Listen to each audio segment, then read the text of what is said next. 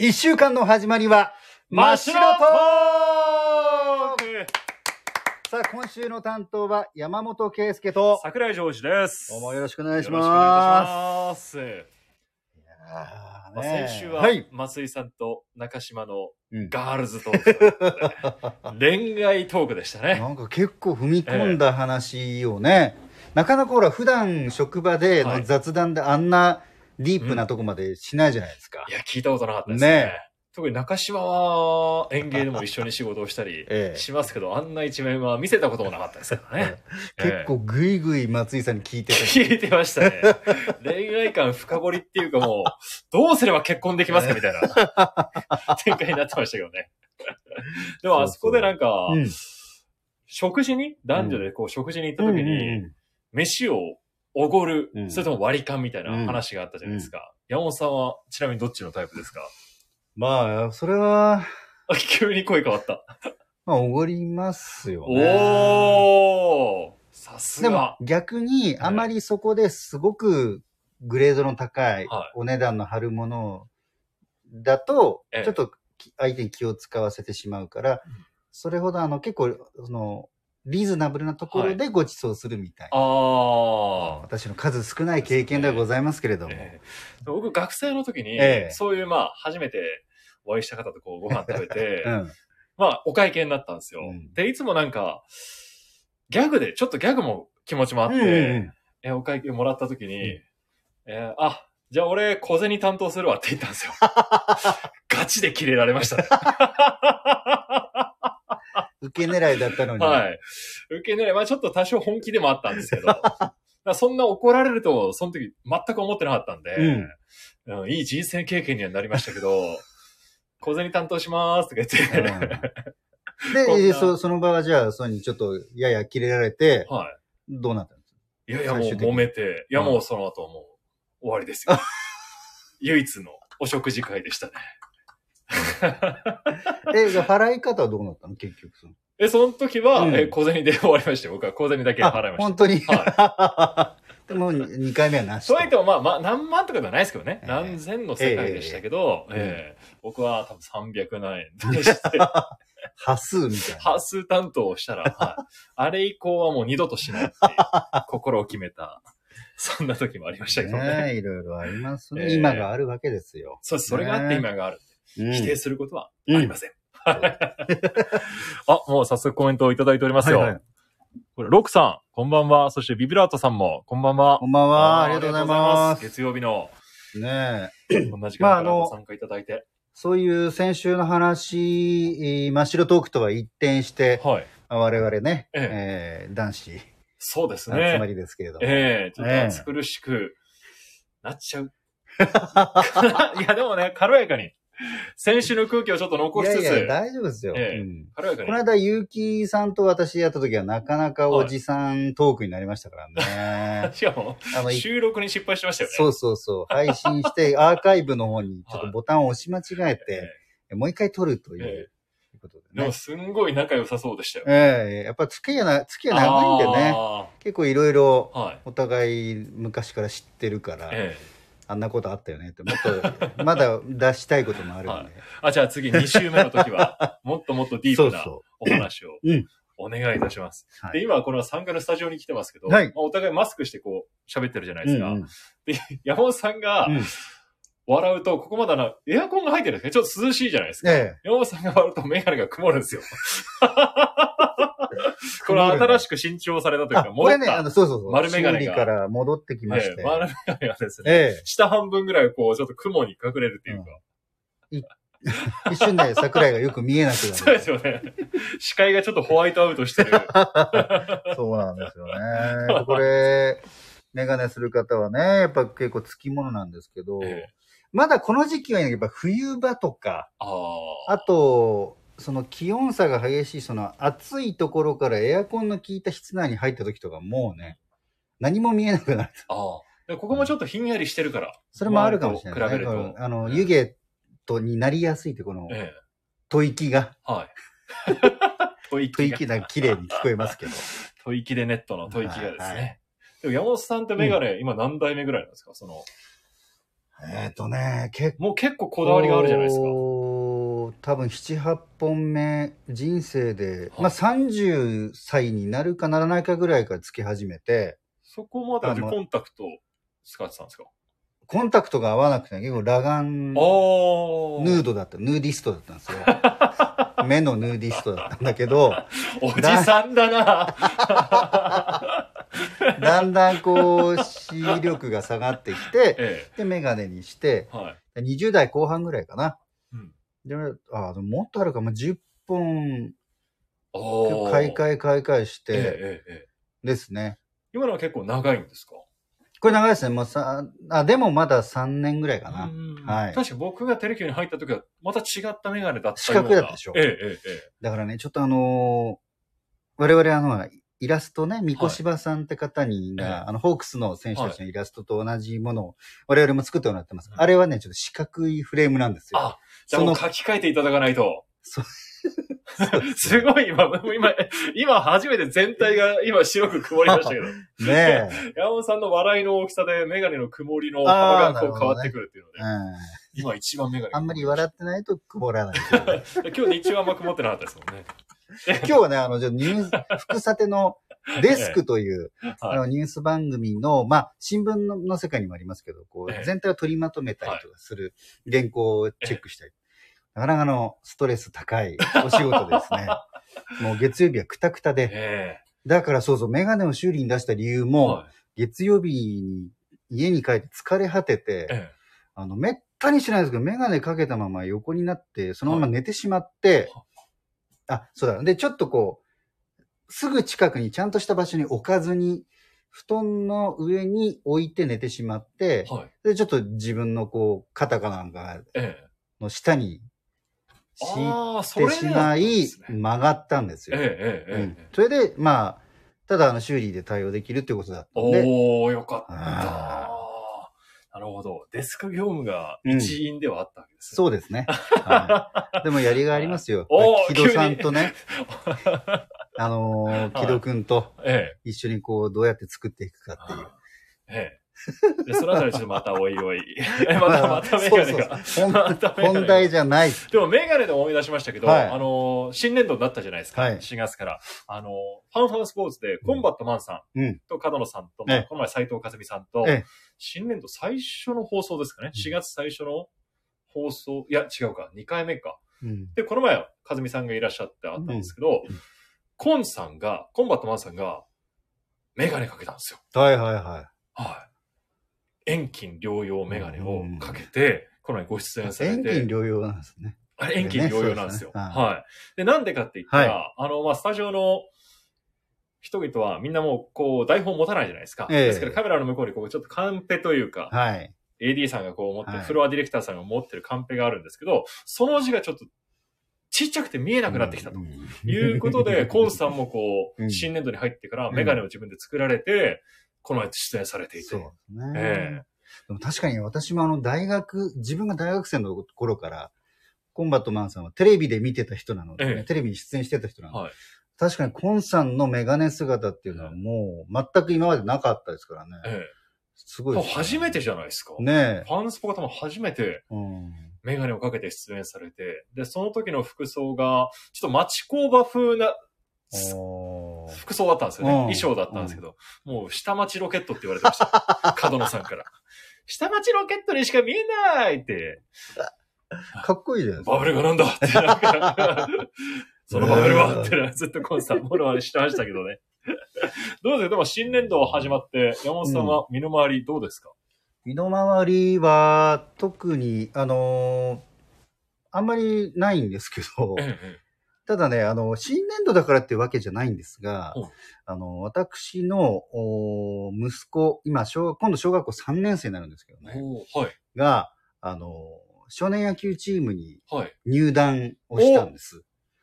おめでとうございます。で、これはまあ新年度だからってわけじゃないんですけど、え多分ね、まあもしかして本人のちょっとここそこ気持ちが変わったのかもしれませんが、はい。実は前にあの、結城さんとのさっきあった真白トークでも話したんですが、え私は地元の少年野球チームで、はい。GM、ですよね。ゼネラルマネージャーを、もしかしてそのチームに、ええ、なるほど、息子をスカウトして、ええ、ついに入団させたわけですね。これがね、ちょっと裏話があって、はい。本当は、まあ、裏話ってすごいちっちゃい話なんだけど、あの、じ、町、住んでる町の。そもそも、はいあの、もっと野球本格的に、あの、自分も経験者であるお父さんたちと、私が、まあ、もともと仲良くさせてもらってて、はい。で、なんか野球チーム作りたいねって話を、それぞれが思ってて、で、やろうってなったんですね。はいで、みんなそれぞれのお子さんが入部すると。だからその初期メンバーに、はあの、私の息子も入ってたんですけど、はい。突然、あの、やっぱりやらないって言って。だからドラフト指名を受けながら、はい本人も希望届を出したに関わらず、え入らなかったみたいえ。な、なるほど。そんな感じの状態で、菅野投手や長野選手のように、そうなん意中の球団ではなかったと。かっこよく言えば。ええ。それでもう、2年ぐらいですかね、結局そのままで。なるほど。えっと結構前だったんですね、その立ち上げの話は。そう。はい。で、時々、どうそろそろ行かないとか言ってもえ嫌だみたいな。で、あんまり言い過ぎてもよくない。ええかえってこう、まあ、そうですよねね。、かたくなになってしまう。はい。でもうそのままにしてたら、あの、結局どうやらその同級生と放課後に個人的に野球をしては遊んでいるうちにえ楽しさが分かったという。うん。ねえそれでもう嬉しかったですね。無理だと思ってたんで、お父さそう。ん、それ、僕野球チーム入るよと。うんへえ。えー行きましたからね。もえう、本当夢のような、は本当感動しました。親子でキャッチボールとか。そうです、そうです。ああ、全部息子に、こ。の野球中継で学んだ技術論をこう、そうそう教えて。自分ではなかなか見本見せられないんですよ。知識だけが先行してるという。それで、だから、それこそこの前の、えー土曜日のはいテレキュースーパースタジアムとかも、えやっぱり今まではあんまりこうなんとなく見てるだけで、えすごく場面、今ランナーが一塁二塁でとか、ええすごくそういうのを意識してえ。見る。子供もなってて、ええ、ええ。それを説明したりするのがまた嬉しい、あらね。楽しいんですよ。すごい温まる話じゃないですか。またもうメガネが曇って、そのメガネの奥はどうなってるんですか、今。涙ぐんでますね。いい話をいただきましたけども。ええまあ新年度始まっていろいろあります。皆さんもいろいろ多分あると思いますけども。そうですね。4月からこう福岡に来たという方も結構いらっしゃるんじゃないかな、特にあの、例えば大学生だと九州各地の高校から大学に進学したりとか、ですね。あるいは九州の出身で就職が福岡の方結構いらっしゃいますからね。ええ。うん。だからテレキューって何ぞやと。ああいうところをちょっと一度お話しした方がいいかなと。なるほど。思ったんですけど、ええ、僕がしていいですか？どうぞ。ですよね。まあ、テレキューっていうのは、あの、県外、そして東京とか大阪から来た方からすると馴染みのない、うんあのー放送局の名前だと思うんですけど、うんうんうん九州で唯一のテレビ東京系列局なんですよ。そうなんです。テレキューは。はい。福岡はテレキュー、テレ東の番組が見られるということなんですよね。ただ、テレキューっていうと、会社名がテレビ九州ですかって言われますね。言われるじゃないですか。テレビ九州さんとか、こう、こう、各社、報道各社がいるときはい。によ呼ばれることがたまにありますね。ねテレビ九州って言われますけど、実は違うんですよね。我々 TVQ 九州放送っていう、ね、TVQ ですね。TVQ、ええ TVQ 九州放送でが正式な社名ですよね。で今、カタカナでテレでアルファベットの Q になりましたけど、う数年前までは TVQ をみんな福岡の人はテレ Q って呼んでたんですもんね。うん。すごい強引な読み方をさせてましたよね。そうそう、だから、あの、愛称テレキューっていう感じで、こう、自分たちもテレキュースーパースタジアムとか、はずっとテレキューテレキューって言ってるんだけど、文字上は TVQ だずっとね。そうそうそう。字面としてはですね。あれ初めて来た人絶対混乱してましたよ。今はようやくカタカナテレええのアルファベットの Q になったんで、だいぶ、近づいてまいりました。皆さんの意識と我々のこの表記が近づいてきたそうとそうそうそう、ころですよね。はい。で、実は立地も非常にいいところにありまして、NHK 含めて民放各社見てみますと、まあ KBC さんが天神北にありますけど、はい。一番いい場所にありますよね、テレキューって。あのー一番、は食事をするところに、うんがたくさんある場所は、ええテレキューでしょうね。そうでしょうね。うん一番恵まれてますよね。そそしてだって、奥志田様からも一番近いのう。が、そうです。テレキューですから、え心の距離は近いと思ってるんですけどね。心の距離も近くなりたいえ。はい。奥志田さんですけど、そうですええすごいいいとこ、キャナルシティのすぐ近くですから、うん博多駅から歩いて行ける場所にテレキューがあって、うん。ええでホークス戦中継が実は在福国で一番多いのがテレキューと。そうです。これ、びっくりじゃないですか？県外から来た方にしてみたらそうですよ。テレビ東京系列が一番やってるってうん、なかなか思わない、想像できないですよね。ああ、そうかもしれないですね。でもね、福岡にね、昔からいらっしゃる方は、はい。なんか平和大球場が本拠地だった頃から、うんもうダイエーホークスのはい中継をたくさんしているところっていうイメージが根強いんですよね、福岡の皆さんは。僕もだって県外出身で、ええ鹿児島からこう受けてきたわけですけど、その時、え？一番そんなに中継してるんだって驚きましたもん。そならそこに行きたいっていうふうに思って、こう、門を叩いたわけですけど。う。ようこそ。ありがとうございます。一番少ないアナウンサーの人数で、一番たくさん放そうそう送そうそうそうそうそう。あ、これは絶対チャンスあるなと思いました。なるほどね。ろ日テレ系、富士系、いろいろ全局、福岡ありますけど、うん。その中でも福岡の放送はテレキュー、地上波中継は多いっていうのはすごいですよね。そうですね。今シーズンも23試合はい。放送予定ですんで、うんぜひ、えー今年から福岡に来た方、テレキューの中継見てください。お願いします。はい。で、山本さんもあの、声担当されてますけど、はい大人なテレビだったり、うん。僕が出てるファンファンスポーツだったり、えーごちそうマエストロだったり、うん土日にテレキューは番組が多いですね。そうですね。ええそうです。土曜日なんか特にたくさんありますからね。はい。うん。グッジョブも、はい。大人なテレビ、さらにはちょっと福岡行ってきました。はい。まで。いやー、土日戦略ですよね。これもテレキューの。そうです。土曜日は、ねといえばテレキューうというんことで。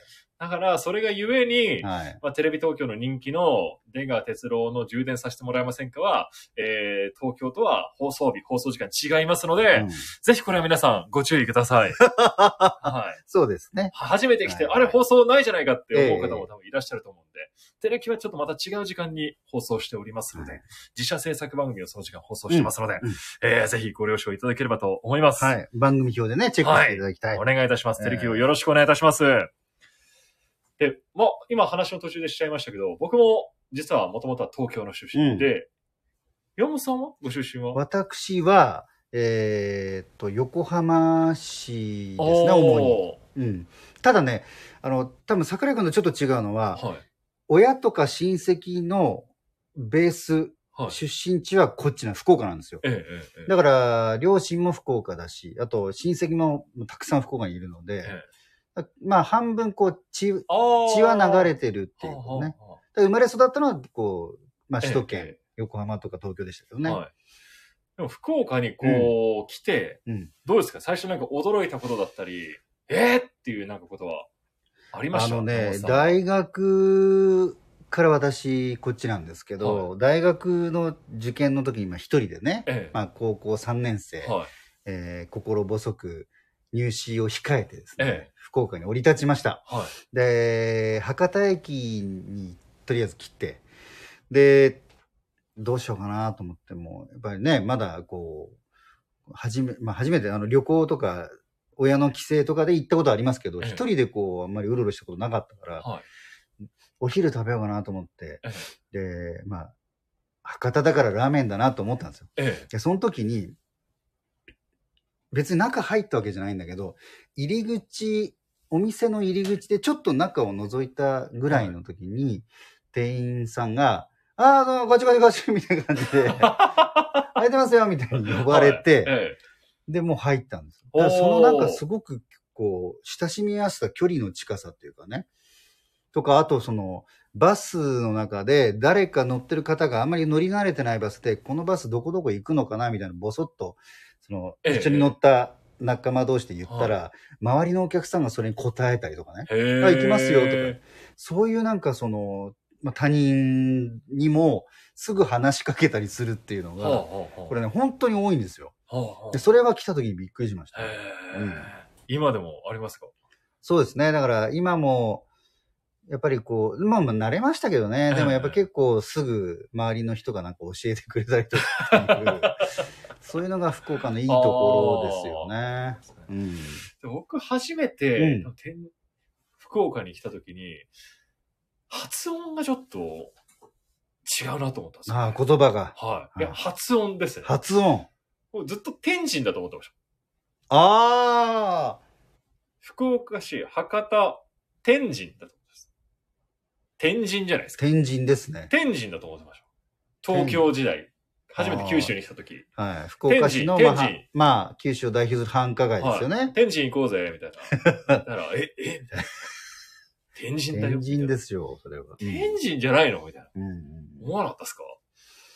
ああ、でもそれは逆に、ほら、さっき言ったみたいに私はその、ね、み、し親族が結構いているから、多少福岡にもええ。縁があったから、もう気づいた時に天神って知ってたかもしれない。今でもなんかスムーズに天神出てきますけど、うん昔はもう天神で、天神がすごい違和感だったんですよね。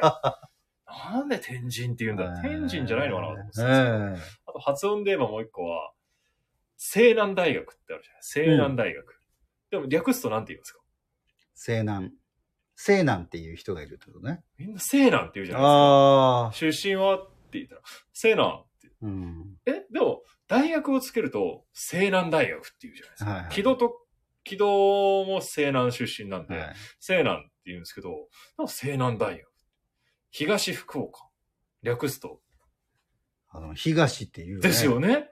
うん。ななんかちょっと変わるんですよ。うん。この発音の、うん。えー、上げさ、上げるところと。うん。さあ、不思議じゃないですか。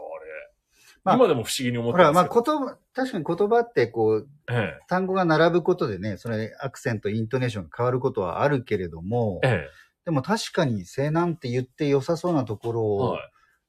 頭にアクセントが来る。ええ。それいくつかあるかもね。軌道は多分、西南大学、西南って言うんで、うん僕はあの、法政なんですけど、ん軌道は僕のことを法政って言いますもんね。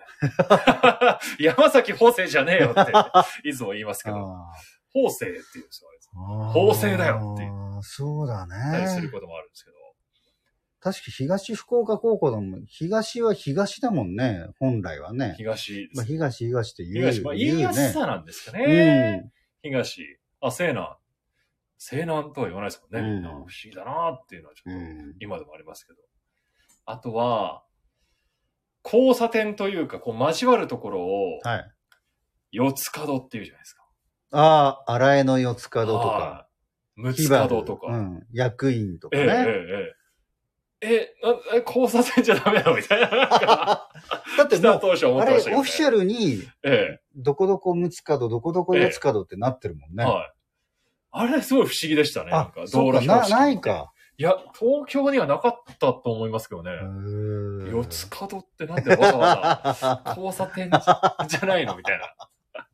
交わってるところ、四つの角、まあまああるけど、交差点じゃない？っ てなんか思ってた時期ありましたけど、六つ角はなんかおしゃれでいいなと思いましたけど、うん四つ角、三つ角、三サロ。うん。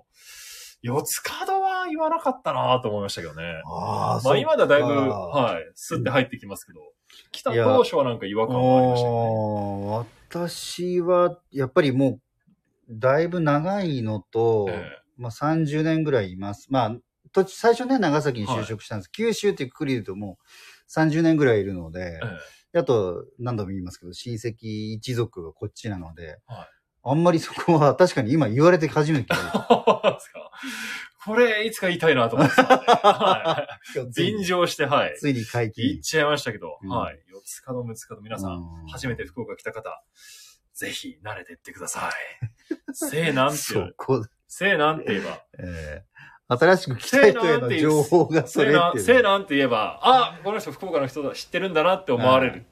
西南って言ったらもう、あ、あ、どこから来たと？みたいな。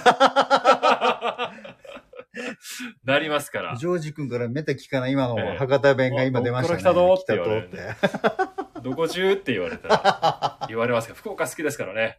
どこ中？どこ中？どこ中結構好きですから。南しようとがやっぱ挨拶だったりしますしね。あええええ、そうそう。だから僕は大学に入った時にやっぱ思ったのはそこでしたね。おーあの、久し、中学高校の同級生と久しぶりに大学で再会した友達がえ、え。南しようとってみんなお互いに言ってる。おー。いや普通に大学来てるのは見ればわかる。とは思うんだけど、え多分福岡の皆さんは、その南潮とか結構挨拶代わりなところがね、ええ。えあって、それは今でこそ全然慣れましたけど、最初ね、大学の時聞いて、南潮と南潮とってみんな言ってるから、そう。うんだから 授業にね、大学に来てるんだろうってええええええですからっていう感じがしましたけど大ね。学でちょっとね、戸惑ってる方もいらっしゃるかもしれませんけども。でも福岡はいいとこですよね、山本さいいです。ええもう、やっぱり、食べ物も美味しいのは、まあ、よく全国の皆さんご存知だと思うんです。やっぱりまだ結構、安くね、ん。はい。食べられるとこもいっぱいあるし。うん。で、と、まあ、あの、海、山が近いっていうのも、これも定番な、あの、福岡の評価なんですけど、やっぱ本当にこれは言えることで。